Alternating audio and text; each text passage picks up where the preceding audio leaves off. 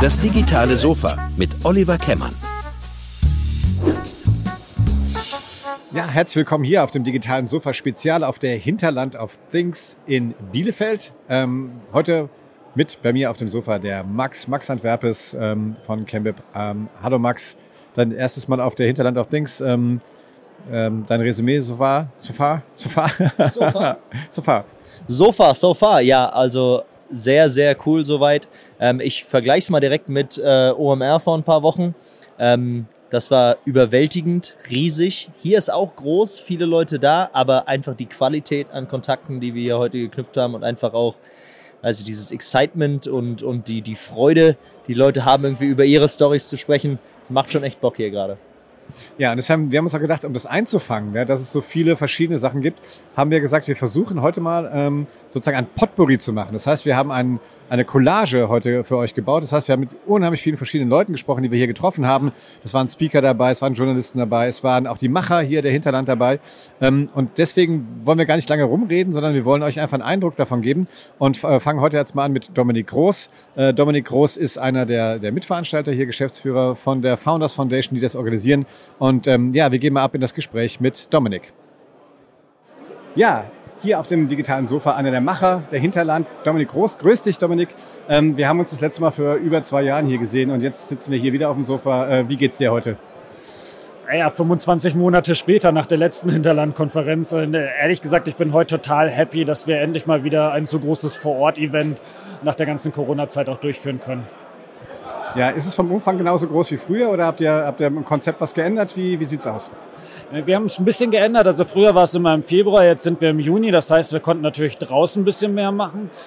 Unser Konzept ist nicht, dass wir zwingend immer mehr Teilnehmer haben. Wir wachsen in der Exklusivität. Wir haben aber diesmal mehr Speaker. Also beim letzten Mal waren es so 40 Redner und Rednerinnen. Jetzt sind es tatsächlich über 100, weil einfach die Themenbreite auch viel größer geworden ist. Ne? Also über die zwei Jahre Corona sind einfach die, die, die digitalen Themen mehr geworden. Ne? Die Familienunternehmen interessieren sich halt auch in der Breite für viel mehr Themen. Und denen haben wir Rechnung getragen, indem wir einfach auch mehr Leute eingeladen haben und dementsprechend also mehr Rednerinnen und inhaltlich auch mehr anbieten. Wie habt ihr die Corona-Zeit so verbracht? Was, was, was habt ihr da angestellt in der Zeit? Wir haben tatsächlich diskutiert, ob es Sinn macht, diese Konferenz in dem Format digital durchzuführen und haben uns dagegen entschieden, haben aber mit dem Teilnehmerkreis immer mal wieder zusammengearbeitet in kleineren Gruppen. Das heißt, wir haben in verschiedenen Formaten dafür gesorgt, dass Familienunternehmer und Startups auch zusammenkommen in Kreativformaten.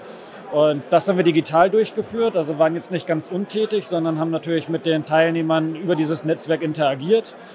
Aber trotzdem ist es natürlich so, wenn man die Konferenz immer mal wieder plant und neue Anläufe hat, hat das Kraft gekostet und umso glücklicher sind wir, dass das heute hier stattfindet.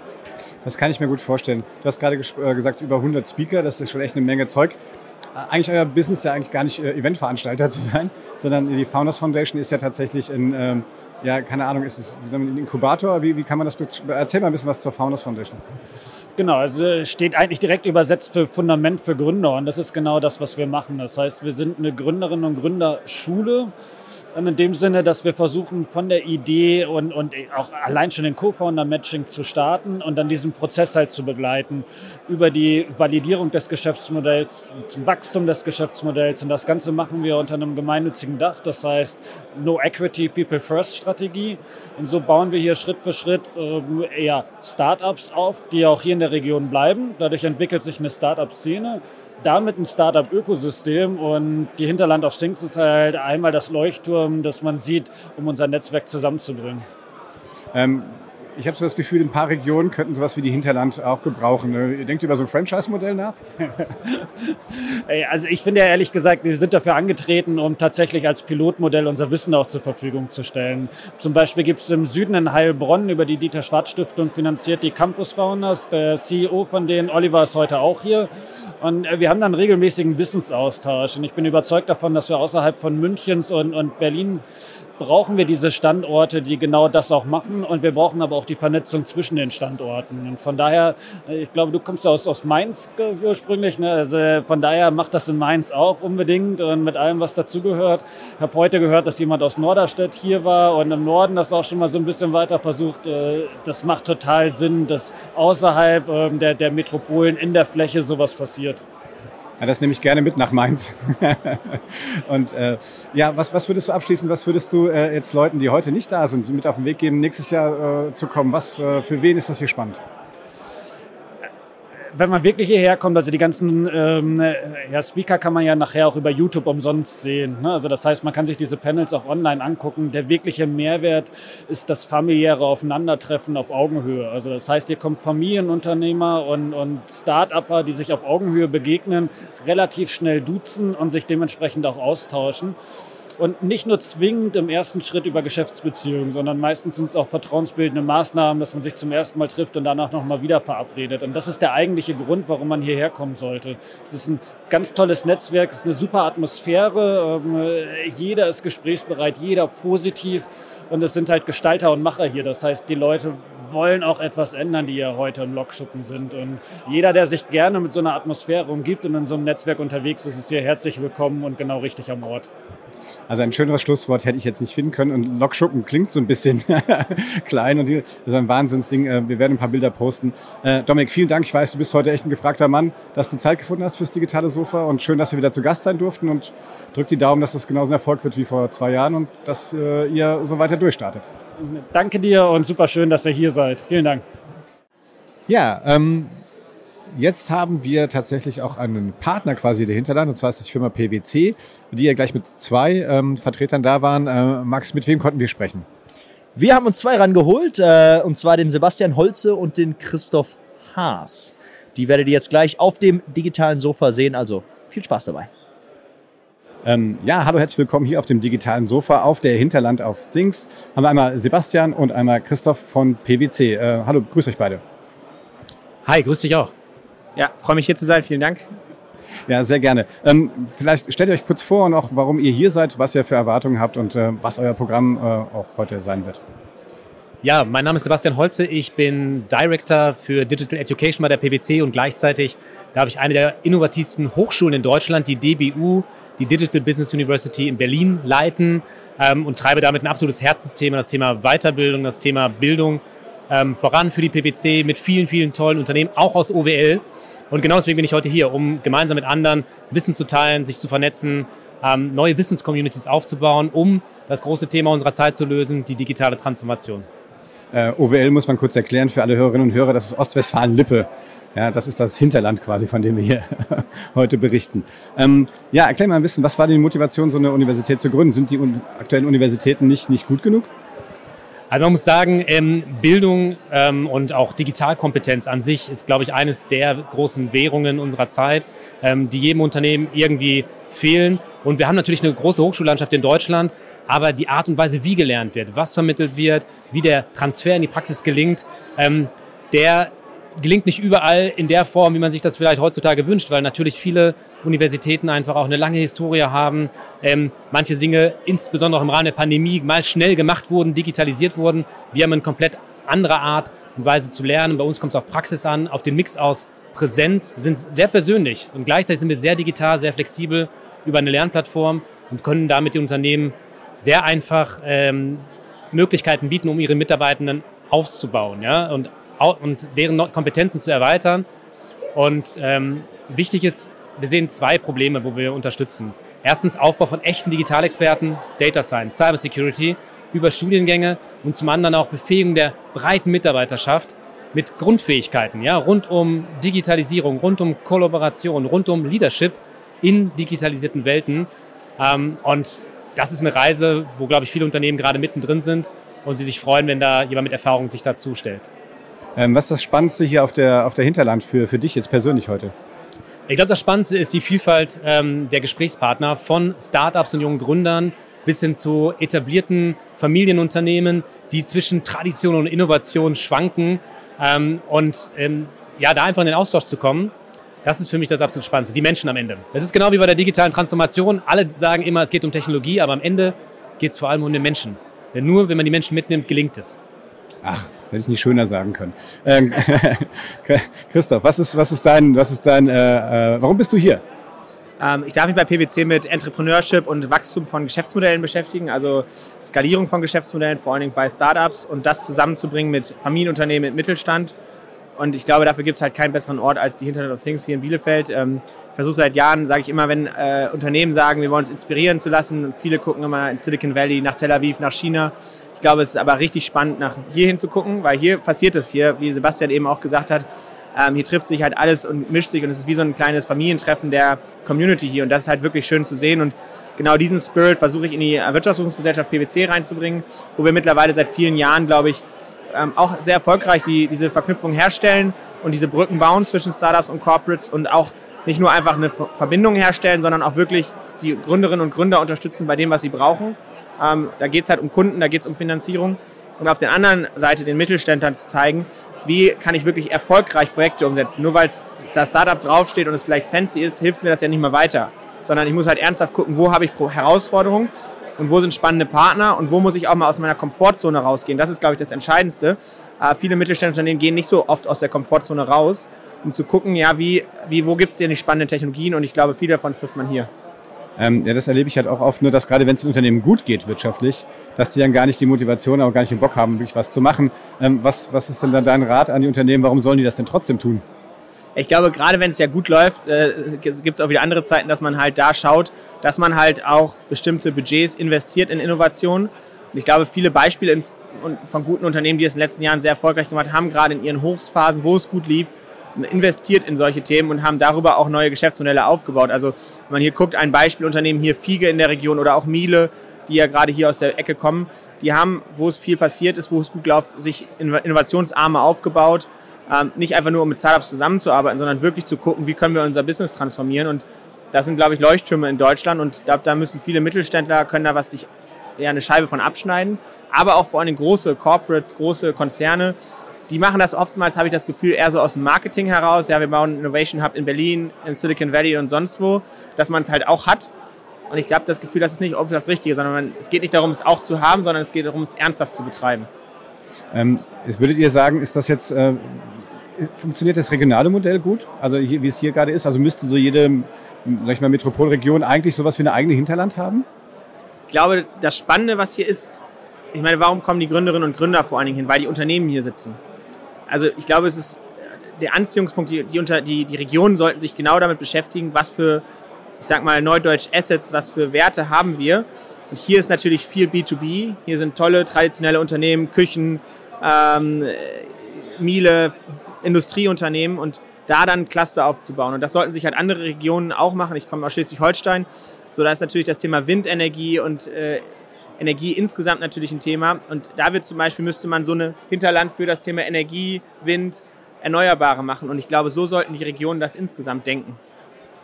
Ja, ich glaube, man muss sagen, man sollte das eine tun, ohne das andere zu lassen. Ne? Ich glaube, es gibt schon ähm, wichtigen Austausch auch über die regionalen Grenzen hinweg. Ja, das sehen wir auch im Rahmen von solchen Events, das sehen wir auch im Rahmen von Communities.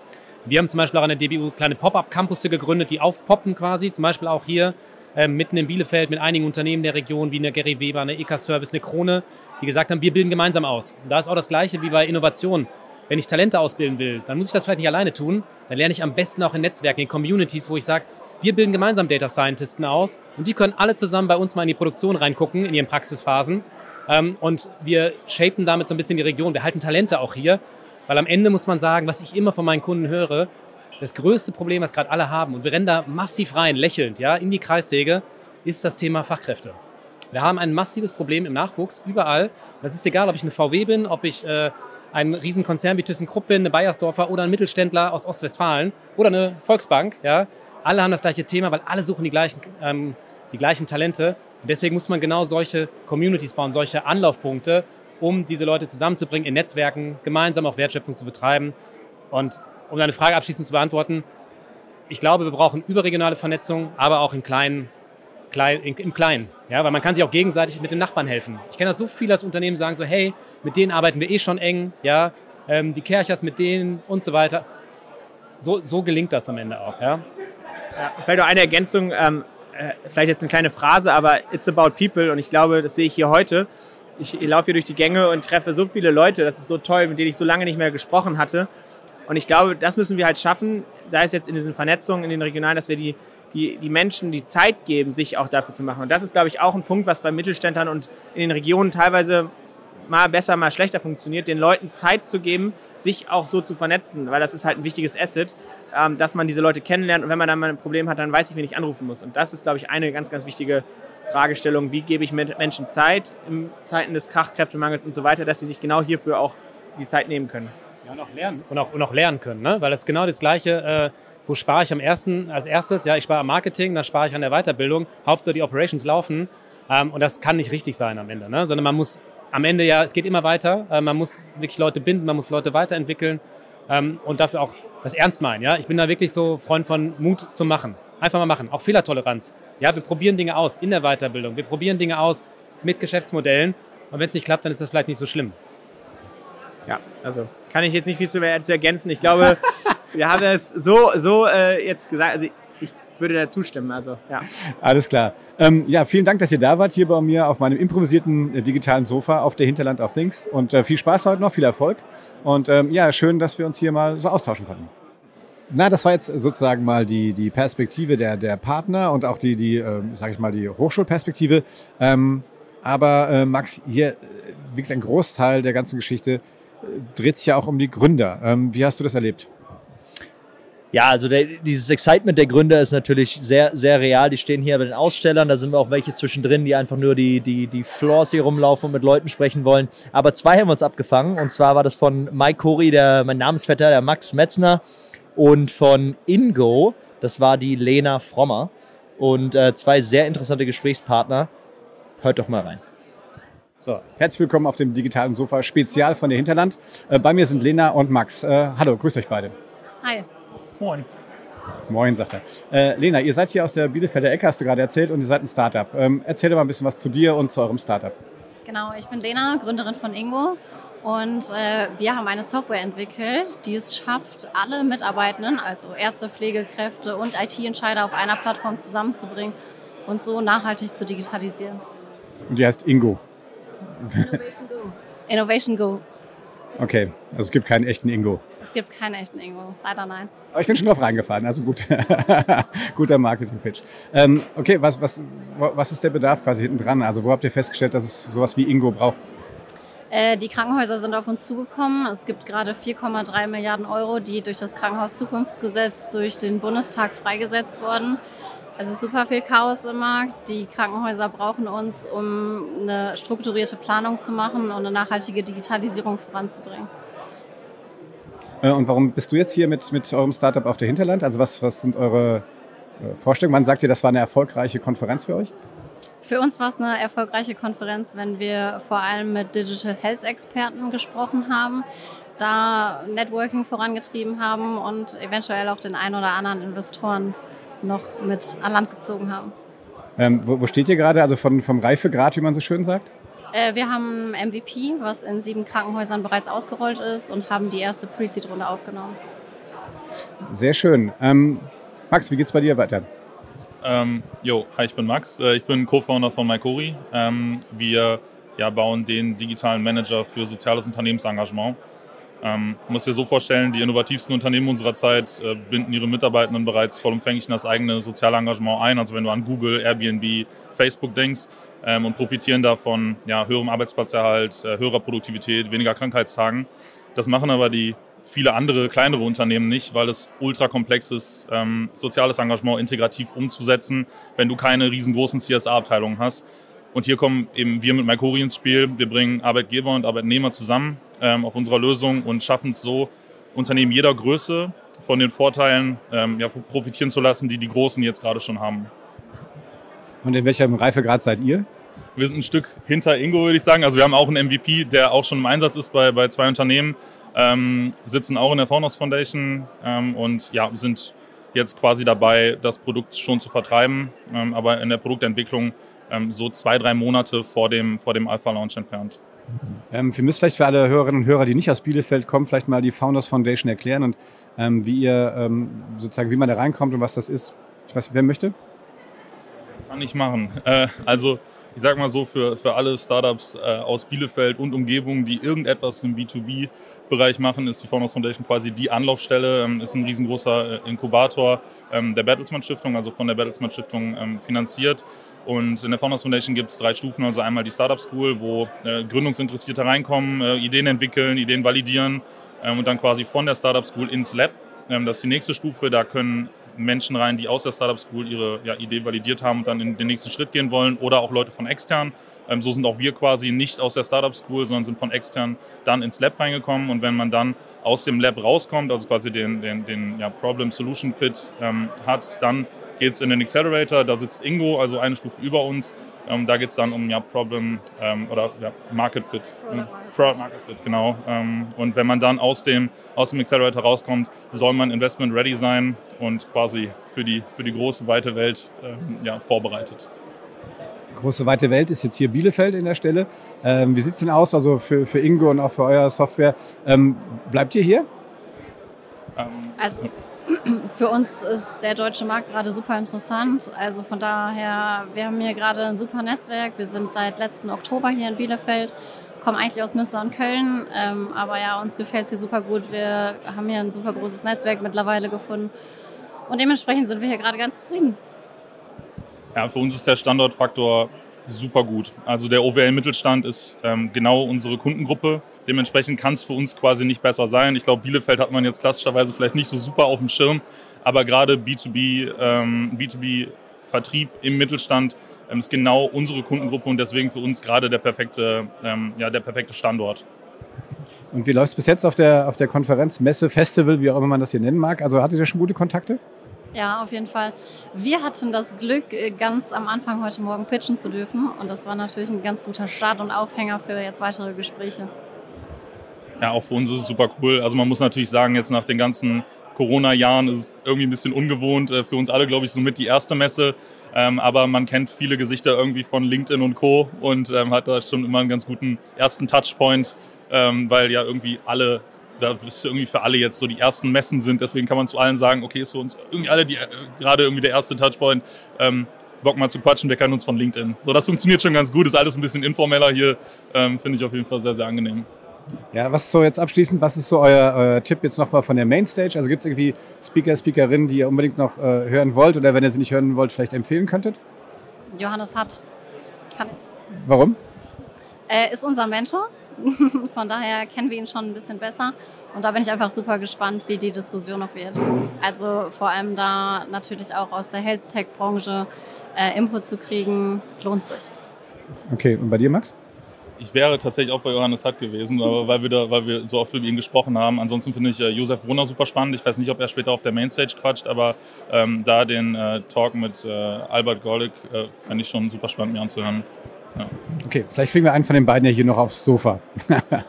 okay, alles klar. Schön, dass ihr hier äh, die Zeit genommen habt. Ich wünsche euch gute Geschäfte und ähm, eine erfolgreiche Konferenz und äh, ja, bis dann. Danke dir. Danke sehr. Das war jetzt die, die, die Gründerperspektive. Ähm, aber ähm, wie gesagt, die ganzen Sessions werden ja auch moderiert und, und dafür werden ja auch ganz gerne mal gestandene Journalisten, Journalistinnen geholt. Ähm, und wir hatten echt die, die Chance mit äh, einem, Top-Branchenblatt, der T3N, also mit einer Journalistin von T3N, die selber auch Podcasts macht, das wird sie uns auch gleich erzählen, ähm, sprechen können. Ähm, wie kam es dazu, dass wir auf einmal äh, hier Journalisten auf dem Sofa hatten? Ja, gute Frage. Ähm, wir sind hier einfach mal rumgelaufen, haben uns die Stages hier angeguckt und da ist uns die Moderatorin angefallen, die wirklich sehr, oder aufgefallen, die wirklich sehr gute Fragen gestellt hat, sehr interessiert in den Themen auch mit drin war. Und das ist eben die Insa Schniedermeier von T3N. Ähm, und dann haben wir uns gesagt, ja komm, laden wir sie einfach zu das digitale Sofa ein. Haben sie sogar dazu bekommen, hier mitzumachen. Hört doch mal rein. Ja, ähm, hallo, herzlich willkommen, Insa. Ähm, du bist von T3N hier und warst heute äh, Speaker, das heißt, du hast heute auch moderiert. Ähm, wie, äh, wie ist es dir ergangen? Ja, es war super. Es hat total Spaß gemacht und ich freue mich total, hier zum ersten Mal auf der Hinterland zu sein. Genau, ich habe zwei Talks moderiert, ähm, einen mit Finn Hensel über Cannabis und einen zum Thema Social Business mit Benjamin Adrian und es war beides sehr spannend. Ähm, für meinen Geschmack schon fast ein bisschen zu kurz, also für beide waren nur so 25, 30 Minuten angesetzt, aber es sind ja auch so viele Leute auf der Bühne, deswegen es muss ja dann auch einfach ja, schnell gehen. Ähm, als Journalistin, was, was reizt dich denn an so einem Format wie der Hinterland? Also für mich ist es super spannend, weil also ich schreibe bei T3N über Startups und die digitale Wirtschaft heißt das. Ähm, und ich bin normalerweise based in Berlin und deswegen, ich finde eben Standorte wie Bielefeld auch einfach mega spannend, weil hier auch einfach wirtschaftlich total viel passiert und durch Veranstaltungen wie die Hinterland ähm, wird einfach mal der Fokus auch zum Beispiel auf Bielefeld und Umgebung jetzt gelegt und mich freut es auch total zu sehen, was hier passiert und was hier stattfindet, weil Berlin ist definitiv nicht Deutschland, das muss man einfach ganz klar sagen. Und deswegen, ähm, ja, ist für mich total cool, auch zu sehen, was, was die Founders Foundation hier aufgebaut hat. Also sehr beeindruckend. Kennst du was Vergleichbares in Deutschland? Was Vergleichbares wie die Hinterland? Ähm, hm, nee, nicht wirklich tatsächlich. Die, die, ähm, also ich finde ja auch spannend, dass hier tatsächlich ja diese ganz unterschiedlichen Menschen auch kommen. Ne? Da gibt es die Investoren, es gibt die, die Unternehmer, teilweise wirklich auch Mittelstand und dann gibt es die, die, die Startups, ganz junge Menschen meistens. Ähm, ich finde, das macht ja den Charme hier auch aus. Ähm, wie, wie nimmst du das jetzt wahr, gerade wenn du so einen Talk moderierst? Ähm, hören da alle immer zu oder sind da ein paar überheblicher als die anderen oder wie? Also plauder mal aus dem Nähkästchen. Meinst du jetzt von meinen Interviewpartnern? Ja, oder, oder beziehungsweise auch von den Gästen, wie du das so wahrnimmst. Naja, es interessiert natürlich nicht jeden jetzt jeder Talk. Also man merkt schon zum Beispiel auch, also wenn der Talk dann vorbei ist, dann stehen auch viele auf und gehen. Es gibt diesen Switch, also es ist immer viel Bewegung. Und auf der Founder Stage, wo ich war, da gibt's ja auch diese Booths, also diese Stände quasi. Das heißt, da ist auch viel Grundrauschen und viel Lärm in Anführungszeichen. Also genau, nicht alle natürlich hören dazu, sondern sind auch einfach, um sich zu unterhalten und so. Aber vorne gibt's ja diese Stuhlreihen und da hatte ich schon das Gefühl, dass die auch zuhören und genau. Aber ich mag das eigentlich, dass es eben so ein offener Space ist und nicht so schulklassenmäßig, dass man quasi so gefangen ist in einem Raum und nicht rausgehen kann, sondern wenn man wenn es einen interessiert, kommt man, man geht wieder, wenn man keine Lust mehr hat. Also das finde ich eigentlich ganz gut und ja, das ja, ja gut, dass es laut ist, das hören wir ja auch im Hintergrund. ähm, du hast auch eigene, oder du, du kuratierst auch eigene Podcast-Formate bei T3N. Äh, vielleicht magst du ein bisschen darüber mal erzählen, was du da so machst. Ja, genau. Also wir haben einen T3N-Podcast, den betreuen wir mit, würde ich sagen, vier, fünf Leuten. Also wir sind ja verschiedene, also es gibt bei uns Ressorts und News-Redakteure, Redakteurinnen und ich bin Ressortredakteurin eben für Startups und die digitale Wirtschaft, wie gesagt. Und ähm, ich mache halt bei unserem Podcast ähm, Startup-Themen. Also genau, und dann gibt es zum Beispiel meinen Kollegen Andreas Weck, der macht halt Karrierethemen. Und ja, das ist auf jeden Fall, macht mir mega Spaß. Das ist ein schönes Format, finde ich, weil ich denke mir oft, ich mache die Interviews ja sowieso. Also normalerweise ist mein Format ja Text, aber ich finde es oft einfach auch so roher. Also man kann einfach nicht so viel nacheditieren beim Podcast und ähm, das mag ich daran, dass es eben sehr direkt ist und ja, man erlebt die Menschen so ein bisschen, ja, ich finde direkter. Ähm, wenn du aus, aus ähm, journalistischer Sicht jetzt mal auf die, auf die Startups hier guckst, gibt es da schon irgendwas, wo du sagst, wow, das ist jetzt wirklich so ein, so ein, so ein, so ein Hidden Champion vielleicht? Hast du schon was entdeckt? Hidden Champion. Also es gibt schon auf jeden Fall einige, die ich sehr interessant finde. Also auch gerade so aus dem NFT-Bereich und ähm, ja, also für mich ist halt auch der Cannabis-Bereich super, super interessant. Also deswegen habe ich mich total gefreut und auch so ein bisschen äh, nach vorne geworfen, den Talk mit äh, Finn Hensel zu moderieren zu dürfen.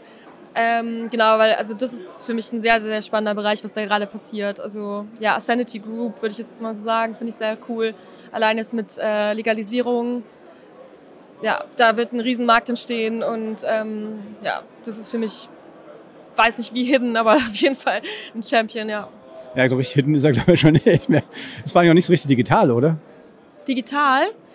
Ähm, ja, nein, ja und nein zugleich. Ich meine, heutzutage gibt's ja eigentlich fast gar keinen reinen Offline-Business mehr. Also ich hatte neulich einen Talk zum Thema, wie NFT die Industrie revolutionieren werden und da ging es um die Cannabis-Branche und wie man quasi da zum Beispiel Blockchain und NFT-Technologie in der Cannabisbranche verwenden kann. Und also da kann man ganz, ganz, ganz viel machen. Und das ist natürlich dann digital. Und also es geht ja auch da um Marketing, Community Building und so weiter und auch natürlich E-Commerce. Und also deswegen, klar, es ist irgendwie auch digital, ja. Ich frage mal so zum Abschluss hier alle meine, meine ähm, Gäste, brauchen noch mehr, sage ich mal, äh, Regionen, sowas wie die Hinterland? Brauchen wir so regionale Messen? Ja, also ja, unbedingt. Ich meine, gerade auch die Corona-Krise, Pandemie hat ja wahrscheinlich auch gezeigt, dass, also viele sind ja auch aus den großen Städten weggegangen und mehr aufs Land gezogen, kleinere Regionen auch und Klar, unbedingt. Also es fördert ja auch die Vielfalt. Also ich finde immer Vielfalt und Wettbewerb spannend, weil da entstehen eben coole Szenen. Ähm, Hannover zum Beispiel ist auch ein spannender Spot. Also da gibt's auch viel Gründungen und so weiter. Und also unbedingt, why not? Also es muss ja nicht immer alles in Berlin sich ballen. Also deswegen ja. Ja, sehr schönes Schlusswort. Vielen Dank, dass du dir Zeit genommen hast und äh, noch viel Spaß hier. Und bist jetzt durch mit deinem Job oder musst du noch mal ran? Ich habe jetzt schon Feierabend. Dann genieß den. Vielen Dank, dass du da warst. Ja, danke dir, danke dir. Das war jetzt mal tatsächlich jemand, der so eine Session hier moderiert. Ich meine, das, das müssen ja auch bei 100 Gästen irgendwie, da sind ein paar Vorträge dabei, aber es sind auch viele Sessions dabei, die müssen moderiert werden. Ähm, spannend fand ich auch, ähm, dass sie auch eigene Podcast-Formate gerade ähm, am, am Start hat, also quasi wir von Kollegin zu Kollegin sprechen konnten. Ähm, aber jetzt haben wir tatsächlich auch Leute dabei, die wirklich hier äh, auf der Bühne stehen, dort alleine stehen, die die Bühne rocken, die Speaker. Und da, da haben wir auch gelernt, da gibt es 100 Stück von. Ähm, Max, wen konnten wir denn da für uns, für unser Sofa gewinnen? Ja, also sehr interessante Gästin hier auf dem Sofa war die äh, Henrike Lustig, äh, CEO von Bridgewater und gleichzeitig auch Aufsichtsrat bei Social Chain, was wir im Gespräch rausgefunden haben. Also wirklich coole, coole Connections und Synergien irgendwie gefunden. Ähm, aber die hatte auch wirklich viele interessante Sachen zu sagen und eben von der Perspektive. Nicht nur, was die Leute hier machen, sondern was Leute auf die Stage bringt. Und so war sie eben ein interessanter Gast. Auch da, hört mal gerne rein. So, ähm, ein weiterer Gast hier bei mir auf dem digitalen Sofa auf der Hinterland. Ähm, Henrike, dein, äh, du bist heute hier als Speakerin und ähm, du hast einen, einen Company Builder, The Bridge Maker, richtig? Ähm, wie war deine Erfahrung heute bis hierhin auf der Hinterland? Super spannende Konferenz, total viel los, gute Energie, weil man echt spürt, die Leute haben erstens Lust, sich physisch zu treffen, aber auch Lust, Dinge gemeinsam nach vorne zu bringen. Also auch viel Business und der stellt dem jemandem vor. Also da passiert gerade richtig was. Ähm, du beschäftigst ja mit dem Thema ähm, äh, Firmen entwickeln quasi. Ähm, wie wichtig ist aus deiner Sicht, sind solche Formate hier äh, für, auch für, gerade für junge Unternehmen? Was glaubst du? Extrem wichtig, weil ich glaube, dieses der Punkt voneinander lernen. Ich war ja auch heute auf einem Panel, wo im Prinzip die Strabag als traditionelles Familienunternehmen ähm, mit dem Schüttflix-Gründer, also wirklich aus einer Venture-Perspektive, und die partnern gemeinsam und haben da ihre Erfahrungen geteilt. Und ich glaube, dieses voneinander lernen, befruchten und dann auch voneinander partizipieren, ist ganz wichtig. Ähm, jetzt haben wir zwei Jahre Pandemie hinter uns irgendwie. Wie, wie empfindest du das jetzt mal wieder in Real Life mit den Menschen zusammenzukommen? Ich liebe es. Ich glaube, das hat viel gefehlt. Ähm, vor allen Dingen dieses Mal nonverbale oder auch mal einfach jemanden wiedersehen und dann an Dinge denken. Das ist natürlich in der nur remote und äh, offline nicht, äh, nicht möglich. Und deshalb bleiben, glaube ich, auch viele Impulse und Denkanstöße, ah, mit dem könnte ich das machen, bleiben einfach aus und wir verpassen Chancen. So hätten wir uns wahrscheinlich sonst nie kennengelernt, ne? wenn wir nicht uns hier gerade hier in der Slack-Ecke quasi rumgetrieben hätten. Ähm, was hast du dir für heute vorgenommen? Was würdest du gerne heute noch äh, erleben? Wann war das für dich eine gute Konferenz? Das ist eine gute Frage. Es ist schon eine gute Konferenz ähm, bis jetzt, weil diese, diesen Austausch, dieses Inspirieren, voneinander lernen, finde ich super spannend und äh, ja auch für mich nochmal Neues mitzunehmen. Also wir sind da gerade in dem Bereich äh, Familienunternehmen ja sehr stark unterwegs und da einfach auch mit den Leuten ins Gespräch zu kommen, auch nochmal zu verstehen, wo sind da die Kernherausforderungen und nicht nur aus meiner Brille zu denken. Ähm, das würde ich wahrscheinlich nochmal mit dem einen oder anderen diskutieren. Ähm, du kennst ja sozusagen ganz viele verschiedene Perspektiven von Unternehmen. Du bist selber auch im Aufsichtsrat von, von Social Chain, hast ein eigenes Unternehmen gegründet. Ähm, in welchen Rollen findest du dich denn hier so wieder? Also aus welchen Perspektiven guckst du denn hier auf die Menschen, die hier sind? in erster Linie aus meiner Macherperspektive und aus meiner unternehmerischen Perspektive, weil äh, meine große Leidenschaft ist einfach neue Geschäftsmodelle auf die Straße zu bringen und umzusetzen und ähm, Social Chain, aber auch ich noch ein Beiratsmandat bei einem Familienunternehmen. Das ist einfach dann wirklich zu sehen, da ist Potenzial und damit Rat und Tat zur Seite zu stehen und Dinge nach vorne zu bringen. Deshalb sehe ich mich da auch eher in einer impulsgebenden, beratenden Rolle, mit anpackenden Rolle und weniger in der kontrollierenden Rolle. Impuls ist ein schönes äh, Stichwort. Ähm, was äh, kannst du hier vielleicht äh, ähm, unseren Hörerinnen und Hörern irgendwie so einen Impuls mitgeben? Also vielleicht auch, was du hier schon gelernt hast. Wo, wo müssen wir in Zukunft drauf gucken? Siehst du schon irgendwelche Trends?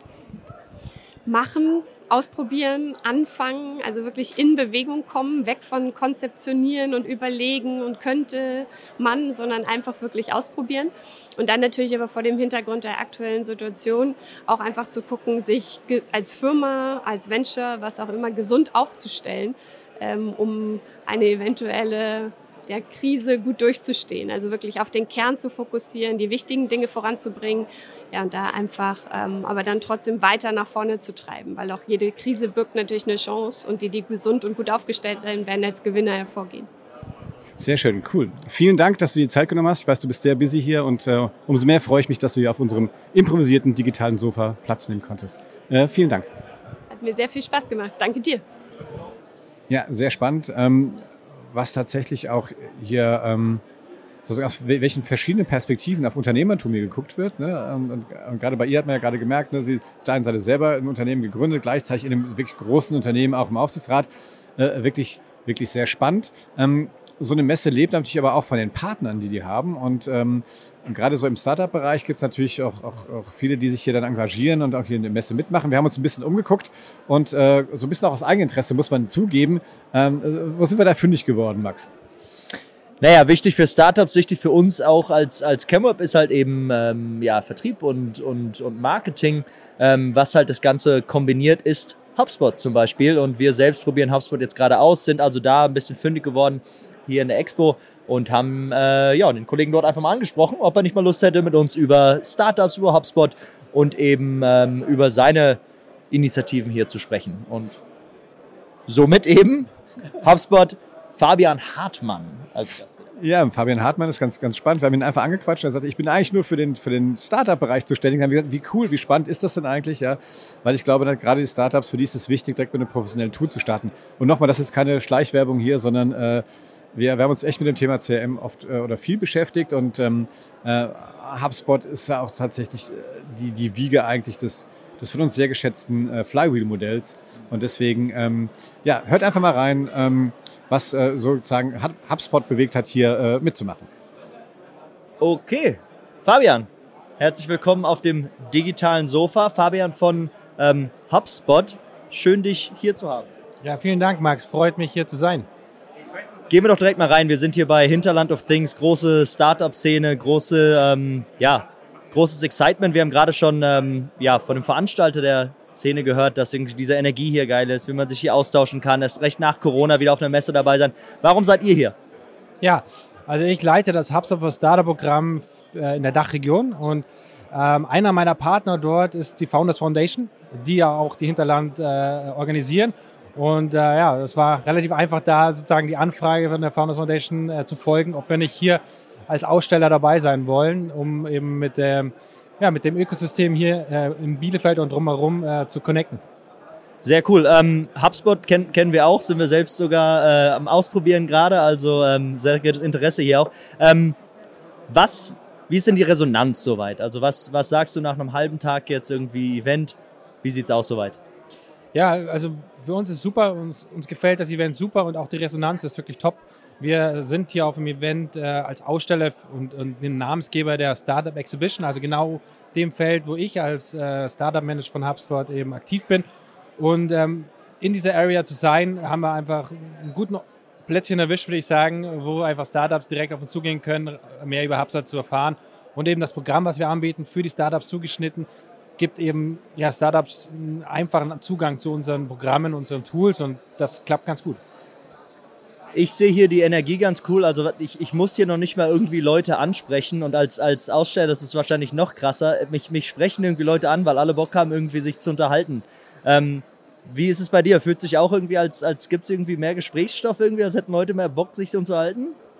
Ja, ich glaube, das, äh, das kann ich mit dir teilen und das Corona-bedingt ist das wahrscheinlich wirklich, also für mich, ich habe gehört, ihr wart schon auf dem OMR letzte Woche, ich nicht. Für mich ist das erste Event seit ja, zwei, drei Jahren, das ist crazy. Ich habe einen Kollegen dabei, der bei HubSpot seit zwei Jahren ist und er hat noch nicht einen seiner Kunden persönlich kennengelernt. In der Welt sind wir aktuell, deswegen alle haben mega Bock, einfach wieder mit den Leuten persönlich zu sprechen.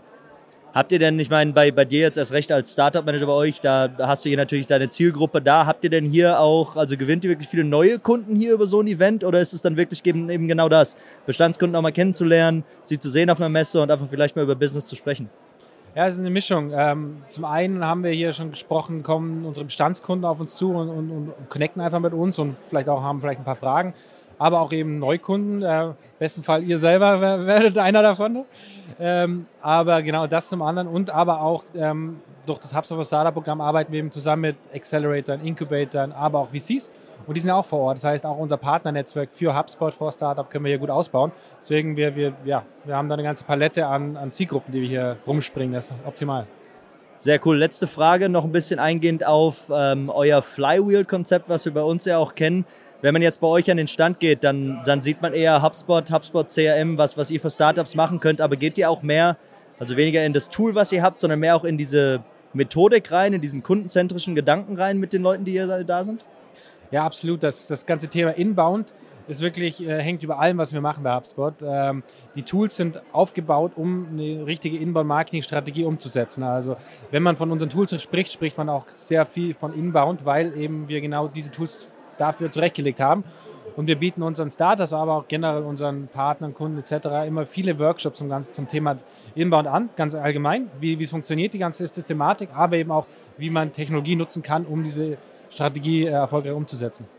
Super, uns habt ihr überzeugt. Wir werden es jetzt mal ausprobieren bei äh, ChemWeb und ähm, vielleicht sehen wir uns Hinterland 2023 dann schon wieder als offizielle Kunden von HubSpot.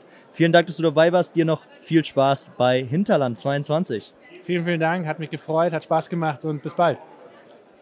Ja, Max, ich, ihr, habt, habt ihr beiden euch ja schön unterhalten. Ne? Da war ja der, der, der Sales Manager und der konntest du eine Menge von, vom Sales Manager von, von HubSpot lernen. Ähm, ähm, wir wollen aber mal gucken, es gibt auch einige Partner da. Es gibt also tatsächlich, und das muss man auch sagen, wir sind ja hier in, in Bielefeld.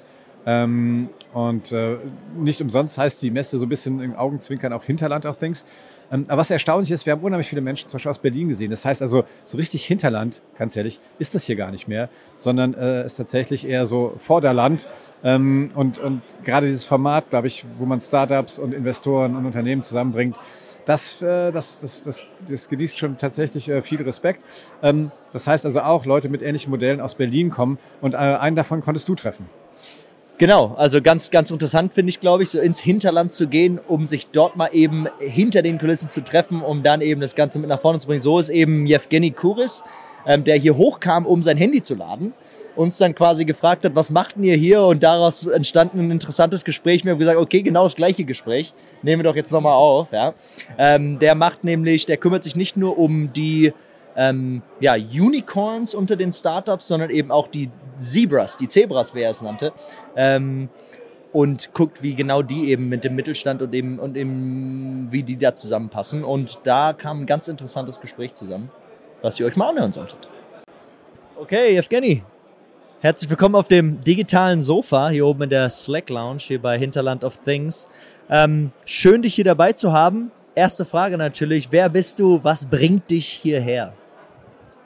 Danke vielmals. Mein Name ist Evgeny. Ich bin hier eigentlich nur ums Telefon zu laden reinmarschiert und dann irgendwie auf einmal auf euch äh, getroffen. Ähm, mein Name ist Evgeny, ich bin äh, der Gründer von New Mittelstand und äh, gleichzeitig habe ich sozusagen den zweiten Hut. Äh, äh das sind Zebras, also Zebras Unite nennen wir die Bewegung, da sind keine magischen Tiere wie Unicorns, da sind Startups, die im Prinzip nicht auf Exit arbeiten. Und eben dieses Thema Mittelstand und Startups zusammen zu verbinden, ist auch das, was mich hier so zu diesem Event natürlich bringt.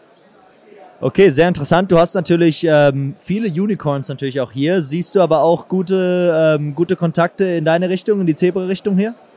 Ja, unbedingt. Also gerade jetzt vor circa einer Stunde hat ja Ferry hier gesprochen mit seinem neuen Impact Capitalism Term, ne? also mit diesem Thema ist offensichtlich auch hier sehr stark äh, angekommen. Das scheint auch viele zu interessieren. Warum? Weil ich glaube, in Deutschland und Europa gibt's ja im Prinzip ein, ein Mittelstandskultur. Ne? Also das ist ja das, was man hier auch so sieht in, in Ostwestfalen. Ganz, ganz starke Familienunternehmer, ganz, ganz starke Mittelständler. Und wenn man die Startup-Szene wiederum anschaut, dann sind die Terms ja auch sehr stark amerikanisch aufgesetzt und entsprechen halt oft auch überhaupt noch diesen langfristigen Werten. Und das eben irgendwie zu lösen oder zu, zusammenzubringen, das ich glaube schon auch viel, das suchen viele Familienunternehmer. Und äh, ich glaube auch die neue Generation der Gründerinnen sind auch eher in die Richtung aktuell unterwegs. Also definitiv Zeitgeistthema. Hört sich aber für mich so an, als, ähm, also ganz oft gehen wir auf Messen. Wir waren jetzt vor, vor zwei, drei Wochen waren wir auf der OMR-Messe in Hamburg zum Beispiel, ähm, wo man hier wirklich nur hingeht, um sich Impulse mitzunehmen, so ungefähr. Ähm, hört sich bei dir jetzt ein bisschen auch an, dazu bringst du Impulse mit, die du eben Startups mitgeben willst. Willst du da auch ein bisschen eingehen? Was, was bringst du mit für, für ein Startup? Ja, danke für die Frage. Es ist so, äh, wir sind mittlerweile über 8000 verschiedene Unternehmerinnen weltweit in der Community und es ist so, dass gerade in Deutschland und Europa die Bewegung am stärksten wächst. Und das größte Thema, was die Startup-Gründer natürlich befasst, ist, wenn ich eben nicht diese klassischen Venture Capital Terms äh, akzeptieren kann, weil sie eben auch sehr stark exit-orientiert arbeiten, wie mache ich eigentlich Fundraising und wie mache ich eigentlich den Vertrieb, mit wem arbeite ich da? Und genau dieses Thema, da versuchen wir eben sehr stark aus der Bewegung Zebras Unite in, in Europa so eine Art Fundstruktur aufzubauen und da spricht man viel öfter sogar auch mit Stiftungen, weil es ist so, dass, dass Stiftungen ja auch ganz viel Geld haben und auch was Gutes tun wollen, aber auch theoretisch Geld verdienen dürfen, aber nicht müssen. Und das erlaubt so ein bisschen mehr Flexibilität. Und da ist eben natürlich auch gerade Founders Foundation ist ja eine Non-Profit, ist ja auch von der Bertelsmann Stiftung finanziert und ich glaube, da haben wir auch einfach grundsätzlich einen sehr offenen Dialog, einfach mal lernen da voneinander. Und auf der anderen Seite jetzt für meine Bewegung New Mittelstand, äh, da sind wir natürlich auch mitten äh, hier in einem Gebiet, wo auch ganz viele Familienunternehmen, Mittelständler auch voll in Transformation sind. Äh, Miele, Henkel, Oetker, also ne, das ist ja im Prinzip so das Buchland auch für Mittelstand. Da haben wir in Berlin bei uns auch gar nicht so viele im Vergleich. Und das, das ist eigentlich ganz toll, einfach aus den, aus den beiden Perspektiven so ein bisschen, ja, das, was wir gelernt haben, auch ein Stück weit weiterzugeben. Du bist eingegangen auf die Sachen, die du mitnimmst, ähm, auf das, was du machst. Ähm, sorry, Sachen, die du mitbringst, mit das, was du machst halt auch. Ähm, letztlich, dreiviertel Tag ist ungefähr rum, würde ich sagen. Ähm, was nimmst du mit? Kennst du, weißt du schon irgendwas, was du hier jetzt mitnimmst als neues Learning, was du mitnimmst vielleicht in die Zukunft? Ähm, was hast du hier gelernt oder was nimmst du hier von der Messe mit? Hm. Also ich nehme auf jeden Fall mit, dass das physische Event sein auf jeden Fall total Spaß macht. Und ich habe gerade echt Leute getroffen, die habe ich vor zehn Jahren das letzte Mal in Berlin gesehen. Also Be Bielefeld ist das neue Berlin. Äh, ich nenne das Bielefeld. ja, passend. Und ähm, thematisch äh, nehme ich mit, dass, glaube ich, viele sehr konzentriert auch in der Corona-Zeit an ähnlichen Themen gearbeitet haben und jetzt äh, irgendwie gewisserweise auch so eine neue vielleicht Phase der Entwicklung ähm, startet in diesen Krisen. Äh, es ist ja eine schwierige Zeit für Unternehmen, aber auch gleichzeitig eine sehr, sehr chancenreiche Zeit, würde ich sagen. Und ich glaube, das ist schön zu sehen, dass hier auch viele trotz dieser Krisen eben auch die Chancen noch sehen und irgendwie auch chancenorientiert sprechen und nicht nur sagen, oh, Problem, Problem, Problem. Also das nehme ich auf jeden Fall mit. Also eine grundpositive Stimmung ist hier zu spüren und das ist äh, sehr schön. Da sollte gerade eigentlich meine letzte Frage sein. Jetzt bist du auf was eingegangen, da will ich noch eine Frage hinterherhauen. Ähm, das ist ja genau das. Ja, die, die letzten zwei, zweieinhalb Jahre waren ja sehr hart für, für Startups, erst recht für Leute, die sich in der Gründungsszene ein bisschen äh, ausprobieren wollten, sage ich mal. Ähm, genau diese Energie, die du gerade sprichst, äh, siehst du da jetzt einen Wandel drin oder, oder, oder denkst du, weiß ich nicht, die Skepsis ähm, bleibt weiter und, und, und vielleicht geht es doch nicht so voran in der Startup-Szene? Hm, eine gesunde Skepsis, glaube ich, immer gut, ja. Ähm, und das ist ja das, was ich hier in solchen Events mag, die so ein bisschen mittelstandsnäher sind. Man hat ein bisschen mehr Substanz, man hat ein bisschen mehr, sage ich mal, auch Substanzfragen, ne? Also ist da wirklich was dahinter oder ist es jetzt nur Marketing?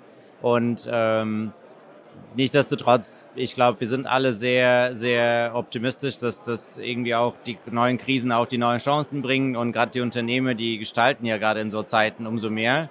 Also je mehr man gefordert wird, desto mehr geht man ja aus sich heraus. Also ich glaube, glaube sehr stark an die Kraft halt von diesem Startup-Mittelstand-Verbund und deswegen mache ich auch New Mittelstand weil ich im Prinzip auch keinen anderen Weg sehe für Deutschland, für Europa, außer jetzt eben aus der Wurzel mit den Flügeln so ein Stück weit zu gestalten ne? und diese Spannung einfach auszuhalten. Und das, das spürt man hier sehr deutlich. Vielen Dank. Ich, ich, ich kann das nur unterstützen. Also die Energie hier ist richtig geil. Ich fühle da irgendwie gar nichts von der, von der Corona-Phase oder wenn überhaupt für dich Positives daran. Und da gebe ich dir auch komplett recht. Neue Krisen bringen neue Chancen und das fühlt man hier wirklich. Also vielen Dank, dass du auf dem digitalen Sofa dabei warst. Ich wünsche dir noch viel, viel Spaß. Bin froh, dass es irgendwie zustande gekommen ist. Ähm, reinhören am Dienstag geht die Folge live. Vielen Dank, Evgeny, und viel Spaß hier noch. Vielen lieben Dank. Viel Spaß noch. Ja, ist wirklich interessant. Ne? Also die, die Berliner kommen hier tatsächlich her und, ähm, und, und gucken schon doch interessiert eigentlich auch, was in, äh, in Bielefeld passiert. Aber wie gesagt, du hast gerade gesagt, der, der kam dann zu uns hier hoch, sein Handy laden. Dazu muss man sagen, wir sitzen hier oben in der Slack Lounge. Ja, sieht man vielleicht auch, wenn ihr euch das Video mal vielleicht irgendwie anguckt im Netz oder die Fotos. Auf einem schönen, ähm, nicht ganz so schönen roten Sofa, aber schon im roten Sofa hier von unseren Freunden von Vitra. Ähm, dieses Slack Launch ist hier oben so, eigentlich, dass man ein bisschen so, sich zurückziehen kann, ein bisschen arbeiten kann. Wobei, es ist hier so laut. Ja, ihr hört das schon. Es ist schwierig. Ähm, und da hat es uns immer wieder mal Gäste reingespielt, äh, was total spannend war. Also auch von, mit Themen, von denen wir eigentlich so gar nicht gedacht haben, dass sie hier eine Rolle spielen. Ähm, unter anderem hat auch von, von Anna, Anna Groß. Ähm, ja, Max, wie, was hat sie hier reingespült? Ja, auch da wieder guter Zufall. Unsere ähm, Kollegen von Hedge nehmen auch einen Podcast auf und haben dazu Speaker eingeladen. Wir waren weniger proaktiv unterwegs. Wir haben gedacht, wir machen das einfach on the fly. So kam aber eben Anna Graf zu uns hoch, die Direktorin von NFT bei Mesa Art. Und sie kam hier hoch, versehentlich eigentlich, weil sie die Jungs von Hedge suchen wollte ähm, hat dann gefragt, ja, ich bin hier zum Podcasten da. Wir haben sie erst darüber gebracht, haben gesagt, wenn du nochmal Bock hast, mit uns zu sprechen, komm nochmal rüber. Sie kam zum Glück nochmal rüber, weil da wirklich was sehr Interessantes zustande kam. Ja, genau. Also musst du sagen, also ähm, Miso Arts ist, gehört, gehört ähm, irgendwie, also Johann König hat da seine Finger mit dem Spiel, einer der, der wichtigsten und einflussreichsten Galeristen in, in Deutschland. Ähm, und das ganze Thema NFT, ähm, Web 3, habe ich gelernt, man darf nicht Web 3.0 sagen, aber das ist jetzt schon ein kleiner Spoiler, warum nicht? Das müsst ihr gleich reinhören. Ähm, äh, ein super spannendes Gespräch mit Anna, muss ich echt sagen. Ähm, und, und zeigt auch, wie, wie breit die, die Themenvielfalt hier heute auf der Hinterland ist. Und ähm, also viel Spaß mit dem Gespräch von mir und Anna Graf. Anna Graf, hallo, du bist hier auf dem digitalen äh, Sofa, quasi in der Hinterlands-Spezialversion. Ähm, erzähl mir ganz kurz, äh, was, du, was du machst. Und du warst Speakerin hier und über was du gesprochen hast. Hi, ich bin Anna, Director NFT für Misa.art und das ist ein Marketplace für Kunst. Ich bin für den Bereich NFT verantwortlich und das Thema heute auf unserem Panel war Web 3 und die Chancen, der Gesellschaft über die Dezentralisierung. Welche Chancen sich uns bieten. Ich habe auch ein bisschen über die Risiken gesprochen, weil ich glaube, wo große Chancen sind, sind auch große Risiken. Und da müssen wir immer das Gesamtbild beleuchten, um der Realität möglichst äh, entgegenzukommen. Ähm, das ganze Thema Web, Web 3.0, das ist ja gerade in aller Munde. Hast du das Gefühl, dass gerade auch hier viel darüber gesprochen wird? Ähm, das Thema Web 3 ist natürlich so ein Ding, wo jetzt jeder gar nicht so recht weiß. Ich sage immer so, du fragst zehn Leute, kriegst zehn Meinungen, was Web 3 jetzt eigentlich ist. Ich fasse es immer zusammen mit dem Internet of Values, weil du viel auch wiedergibst. Äh, die Daten lagern nicht mehr bei einem einzigen Unternehmen, was das alles wie so eine Krake sammelt und dann ist eine Blackbox, kriegt es nicht mehr raus, sondern du führst äh, eigentlich das wieder zurück dahin, dass der Besitz dann auch bei demjenigen liegt, der es kauft und der Creator gleichzeitig, deswegen sprechen wir auch von Creator Economy, mehr davon hat, von dem, was er am Anfang erzeugt hat. Und bei uns im Kunstbereich bedeutet das ganz direkt für den Künstler, im Zweitverkauf bekommt er sie immer noch Royalties. Das heißt, ähm, wird jedes Mal prozentual beteiligt und hat dadurch äh, quasi einen lebenslangen Gewinn, wenn sein Produkt funktioniert. Und das passiert ganz automatisch auf der Blockchain. Ähm, was war dann, also was war deine Erwartung heute an diese, an diese Veranstaltung? Irgendwie, ähm, äh, wie, ähm, bist du auf der Suche nach Investoren quasi oder seid ihr auf der Suche nach Investoren oder wollt ihr einfach euer Produkt vorstellen? Was, was war so ähm, dein Purpose heute? Wir sind auf der Suche nach Investoren gekommen, nicht hauptsächlich, allerdings, weil ich die beiden anderen Panelisten toll finde und es sehr schön finde, auch in den Bereich Education reinzugehen. Super wichtig, gerade weil das Thema noch so neu ist und für viele auch noch immer so ein angstbesessenes Thema. Oh Gott, ich kann da was falsch machen. Ähm, da möchten wir natürlich auch von der MISA gerade für den Bereich Kunst Sicherheit bieten. Ähm, insofern, unsere Plattform ist ein bisschen anders als andere Marketplaces. Du kannst bei uns einen ganz normalen Shopify-Shop einkaufen, kannst mit Kreditkarte, PayPal bezahlen. Wir haben da wahnsinnig viele Möglichkeiten oder mit Krypto. Das heißt, wir müssen auch diesen, diese Accessibility, dass die Leute überhaupt in den Space reinkommen, wenn sie zum ersten Mal, ja, was ist denn das?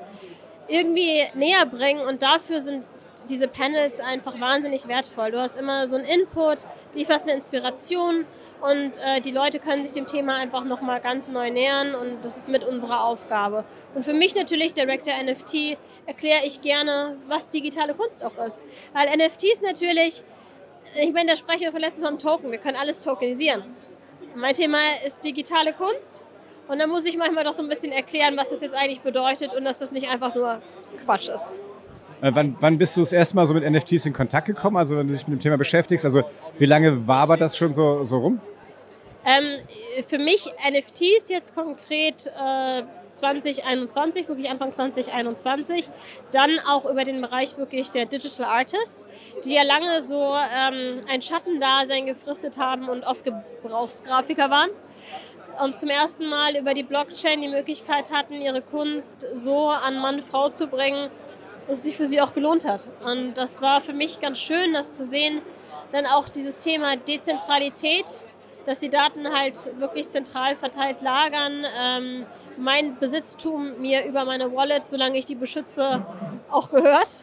Das sind alles Themen, die ähm, eine Utopie sind und wo ich versuche, so viel wie möglich von umzusetzen. Ähm, jetzt sind natürlich auch viele mittelständische Unternehmen hier und auch Investoren. Wie reagieren die auf solche Themen? Also ähm, nehmen die das ernst? Irgendwie gucken die da tatsächlich äh, interessiert drauf? Oder was ist so deine, dein Eindruck davon? Äh, sehr ernst, ähm, aus ganz unterschiedlichen Sichtweisen. Äh, wir haben das Thema Governance ja auch im Web 3 mit drin. Das heißt, wie können wir auch mehr Demokratie damit leben? Das Thema NFTs wirklich als Collectibles kommt inzwischen auch schon bei den Konsumgütern an, was ganz interessant ist. Also man, man denkt zumindest darüber nach, man macht erste Workshops und äh, so kommt es, glaube ich, überall über ganz unterschiedliche Wege bis in die Firmen herein und man weiß nicht so recht, wie gehe ich jetzt damit um. Einige sind da schon ein bisschen weiter, andere haben Angst, den Zug zu verpassen. Und ich sage, verpassen wird man es jetzt nicht mit beschäftigen sollte man sich. Und ich sag mal so, bei der digitalen Kunst, wenn man mich fragt, ja, was soll ich denn eigentlich kaufen, was einem gefällt. Das ist wie bei anderer Kunst auch so. Äh, naja, okay, aber da muss man erstmal wissen, was einem gefällt, ja. Äh. Das, das ist eine philosophische Frage, die jeder vielleicht für sich selbst beantworten muss. Aber das ist so.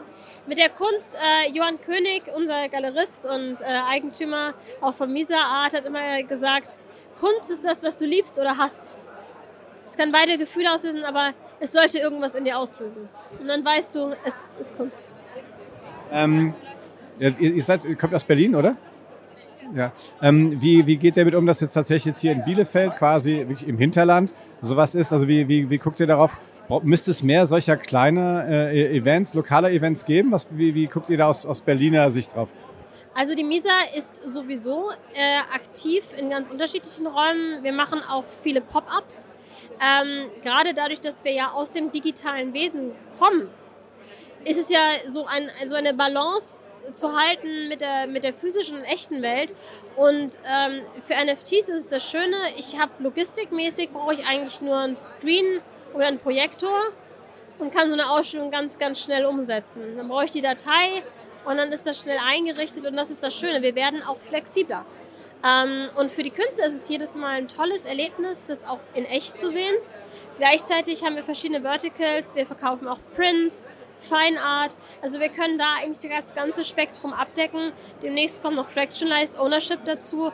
Und dann ist eigentlich für jeden, deswegen ist unser Claim Democratize Art, für jeden etwas dabei. Und so, wird, so werden viel mehr Menschen zusammen zu Kollektoren von Kunst und deswegen macht es auch als Galerie Sinn, sich da wirklich zu öffnen und nicht mehr auf diesen absolut exklusiven Markt zu setzen und zu sagen, wir, wir, wir kesseln uns hier ein. Nein, wir haben da draußen so viele Menschen und Kunst ist einfach so ein Ding, ähm, das, das, das, das ist etwas Schönes. Und gerade so in dieser Zeit, es ist ja schwer genug momentan, wir haben so viel Negatives. Ein schönes Kunstwerk zu haben, was einen erfreut, wenn man drauf guckt, mich macht das froh und ich habe lustigerweise, als ich bei Misa bin, auch angefangen, Prints zu sammeln. Sehr schön, aber es ist ein schönes Stichwort vielleicht so zum Abschluss. Ähm, was kannst du denn vielleicht unseren Hörerinnen und Hörern empfehlen? Wo kann man denn mal anfangen, so zu gucken? Äh, wo wird denn Kunst irgendwie angeboten, außer bei, also bei euch jetzt wahrscheinlich auch? Ähm, aber wo, wo, kann man einfach mal anfangen zu gucken, was einem so gefällt? Also für digitale Kunst, OpenSea hat halt wirklich alles. Es ist schwierig, aber es gibt viele kuratierte Plattformen, ähm, wie unsere. Da ist unter anderem auch Foundation dabei, Super Rare. Ähm, also da, da findet man genug, wo bereits eine Vorauswahl getroffen worden ist. Und diese Vorauswahl, die ja wir auch treffen bei unserer Plattform, soll einfach den Einstieg erleichtern. Ne, dass man einfach so ein bisschen Hintergrundinformationen hat, dass man weiß, das hier ist kein Scam, wo äh, ein Künstler vorgegeben wird und dann existiert er nachher plötzlich gar nicht, sondern wir bewegen uns dahin, dass wir ein Guide auch sein wollen. Sowohl im Bereich Education äh, und einfach den Leuten ein bisschen zeigen, was es auf dem Markt gibt, da möglichst divers, aber immer eine Orientierung bietend. Super. Vielen, vielen Dank, dass du da warst. Sehr, sehr spannendes Thema. Hätte ich jetzt persönlich gar nicht hier so erwartet. Umso schöner ist es, dass du da warst. Ähm, wir werden die, die Links nochmal auch zu eurer Plattform einfach in die Shownotes schreiben und dann kann jeder einfach mal drauf gucken. Ähm, vielen Dank, dass du da warst. Herzlichen Dank. Ja, Anna Graf wirklich sehr interessant und was das auch gezeigt hat. Ähm, ich habe dann auch auf LinkedIn gesehen, ich hatte Miso Art hatte ich, hatte ich dann auch auf der OMR gesehen, da erinnere ich mich, auf dem Expo-Floor. Ähm, habe sie nicht getroffen. Ähm, hier jetzt zum Glück die Möglichkeit gehabt und man hat gesehen, dass wirklich die, ja, die Energierichtung, Metaverse-Richtung, Web 3 ähm, dort Präsenz war, hier eben genauso präsent. Ähm, hier hat man dann auch noch ein paar andere Themen drin gehabt, aber immer dieser omnipräsent eben dieses, dieses Metaversum, wo geht's hin ähm, in die virtuellen Welten, auch hier super präsent unter den Startups. Ähm, ja, all in all kann man sagen, wirklich sehr, sehr coole Gesprächsgäste gehabt bei uns hier auf dem Sofa und auch jede Unterhaltung, die man irgendwie geführt hat, ähnlich wie bei OMR, aber eben fokussierter, ähm, voller Energie, voller irgendwie Freude, voller irgendwie Lust, einfach mal wieder in Präsenz da zu sein und sich, sich mit Leuten face-to-face -face zu unterhalten. Oder wie hast du das gesehen? Äh, ja, absolut, ganz genauso. Ne? Und ich muss sagen, äh, sind wir nicht alle ein bisschen Hinterland? Ne? Also ich, ich glaube, äh, so ein Format gehört eigentlich in jede, in jede Metropolregion, nicht nur nach, nach Hamburg oder nach Berlin, sondern genau solche ähm, Branchentreffen brauchen wir, wo die Unternehmer, die Alten und die Jungen und die, die Startups und die Etablierten und die großen Speaker und die kleinen Speaker ähm, alle zusammenkommen und, äh, und sich austauschen in der lockeren Atmosphäre. Äh, ich finde es super erfrischend und, und ich finde es großartig, äh, dass hier die, die Kollegen um, um, rund um Dominik das äh, alles organisiert haben. Vielen Dank an die Stelle an, an Anna-Luisa nochmal, die uns hier wirklich ähm, extrem geholfen hat bei der Organisation. Und äh, wir hoffen, dass wir nächstes Jahr wieder dabei sind auf der, auf der Hinterland of Things 2023. Äh, vielleicht kriegen wir dann ein eigenes Podcast-Studio äh, von Porsche in so einem, also kann man vorstellen, in so, in so einem Cayman oder sowas irgendwie. So, ne? Also wir arbeiten dran. Also in diesem Sinne, liebe Leute da draußen, wenn es euch gefallen hat, das digitale Sofa Spezial, gebt uns einen Daumen hoch und äh, ja, folgt uns auf Social Media. Bleibt gespannt, was noch kommt. Und unsere Journey zum Speaker-Slot bei Hinterland of Things 2023. Könnt ihr gespannt bleiben. Bleibt gespannt. Äh, vielen Dank, Max, dass du mich heute unterstützt hast. Hier ein, eine Co-Op Co von äh, Camcast und das digitale Sofa. Ähm, ja, in diesem Sinne bleibt gesund und ähm, bis zum nächsten Jahr.